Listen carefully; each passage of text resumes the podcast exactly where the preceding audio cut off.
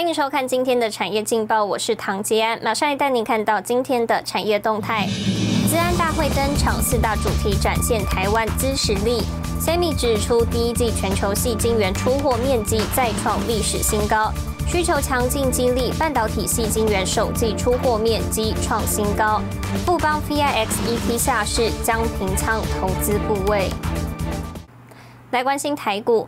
台股继昨天爆出历史次大量带量下杀三百四十四点三一点后，今天早盘开高急于卖压，指数一路下探，盘中大跌超过五百点，跌破一万七千点。分析指出，若收盘守住月线，则多方形态未变；但如果跌破月线，则可能回测四月二十二号的低点一万七千零六十六点，甚至进一步测季线一万六千四百二十七点附近，短线陷入整理。提醒应观察航运、面板、钢铁强势股能否续强，高价股及半导体股也是观察指标，提供给您参考。接下来，请看今天的财经一百秒。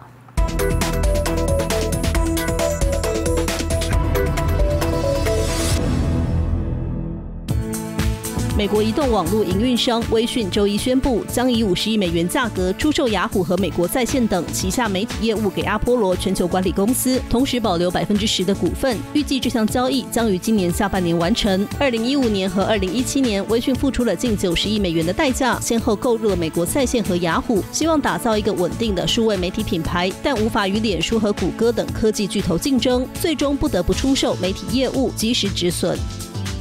英特尔新任执行长基辛格接受外媒访问时说：“全球半导体短缺冲击到众多产业的问题，可能在几年内都无法解决。英特尔正在调整一些工厂以提高产能。”他说：“英特尔将花两年时间全力追赶台积电。” Semi 国际半导体产业协会四日公布，今年第一季全球细晶圆出货面积较二零二零年第四季增长百分之四，来到三千三百三十七百万平方英寸，超越二零一八年第三季的历史记录，再度改写新高，也较去年同期两千九百二十百万平方英寸相比大幅上升了百分之十四。知名投资人巴菲特表示，盖房成本上涨，他从许多业务看到通膨现象。美国联准会之前决议，只要通膨不超标太多，在看到充分就业之前不会升息。新唐人亚太电视整理报道。二零二一年首场实体资安大会登场，总统蔡英文亲自出席。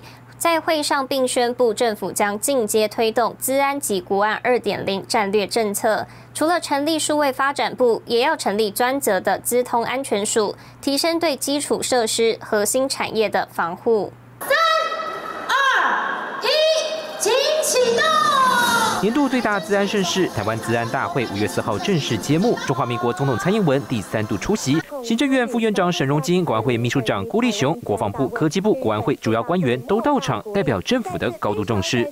治安就是国安，治安也是台湾产业发展必须把握的关键的领域。政府将进阶推出治安及国安的二点零战略，也规划新设我们数位发展部。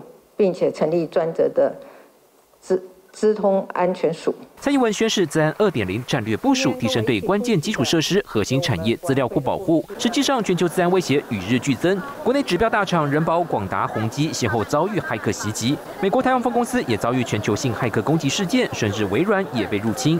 威胁的不只是经济成长，也威胁着国家安全。确保各种有五 G 科技支援的物联网装置能够保持安全，更是至关。重要。台湾自安大会主席吴奇勋指出，目标是勒索病毒，敲诈金额破亿元，由特定国家幕后主使钻供应链漏洞，境外敌对势力对台湾的网络渗透更是不曾间断。呃，比如说像一些呃重要的资料外泄的问题，其实这对我们产业的发展有很大的影响。后续骇客组织对台湾的制造业攻击的一个很大的趋势跟主流，那我们其实对于这方面不得不防范。地缘政治冲突，中共骇客网攻，显然自安已经不是单纯的技术议题。今年台湾自安大会以信任重构为主题，集结台湾资安品牌实力，规模都较去年扩大一点五倍。今年 AIT 美国在台协会也首度与自安大会合作设点，促进台美在资安产业的互动交流。新台就是王冠林、沈维彤，台湾台北报道。带您看到今天的国际重要财经报纸信息。彭博社，Epic Games 法院诉讼文件指称，苹果应用商店二零一九年营业利润高达百分之七十八。金融时报，超过三十家欧洲大型银行联合打造支付网，企图取代美国信用交易商龙头。华尔街日报，标普五百公司财报优于预期，公司数创历史新高，获利超出分析师预估达百分之八十七。日本产经新闻，日中韩东盟财长会议表示，将加强区域金融合作。再生能源是全球发展的重要课题，电池可储存再生能源被视为重要的战略物资，高安全性是各家厂商的研发重点。台湾前三大锂电池芯与电池模组制造商董事长翁玉芬握有防爆防燃烧专利，获日本大厂机器人采用，首度在镜头前公开生产线。接下来的专题带您直击。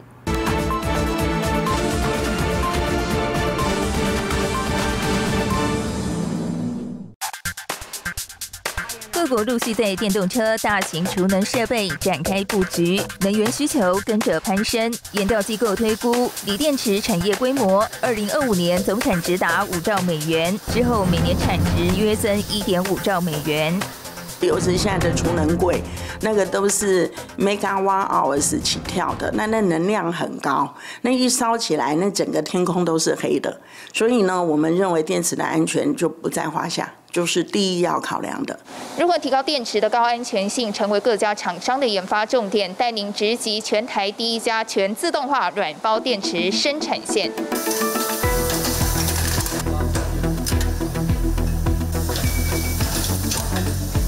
把隔离膜跟极板剪在一起，将大小固定，再经由机械检测进行封装。软包电池不需要金属壳，外观类似铝箔包，规格轻薄短小，是消费电子穿戴装置首选。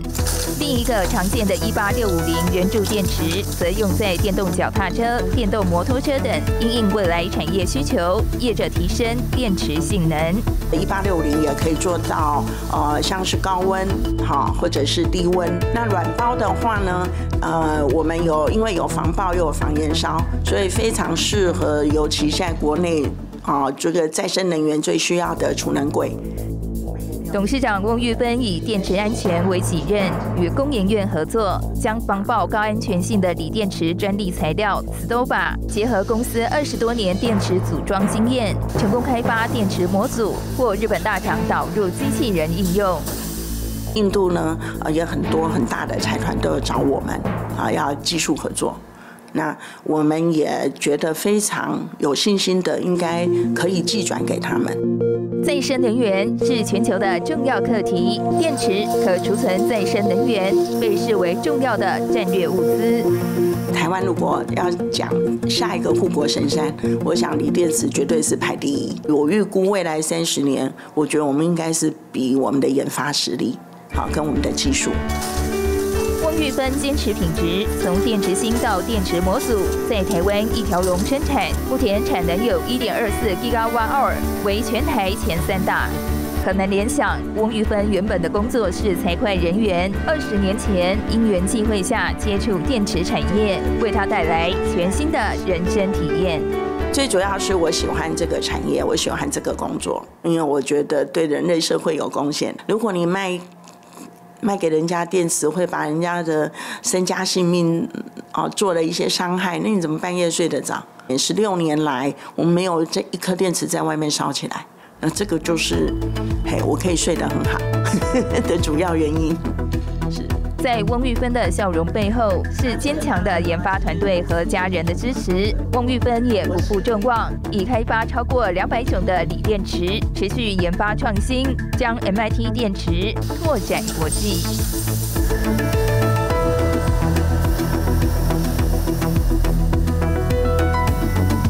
带您看到明天五月五号星期三有哪些重要的财经活动？欧元区公布四月综合 PMI，三月 PPI。美国公布四月 ISM 服务业指数，通用 Uber 财报，央行公布四月外汇存底。谢谢您收看今天的产业劲报，我是唐吉安，我们明天再见。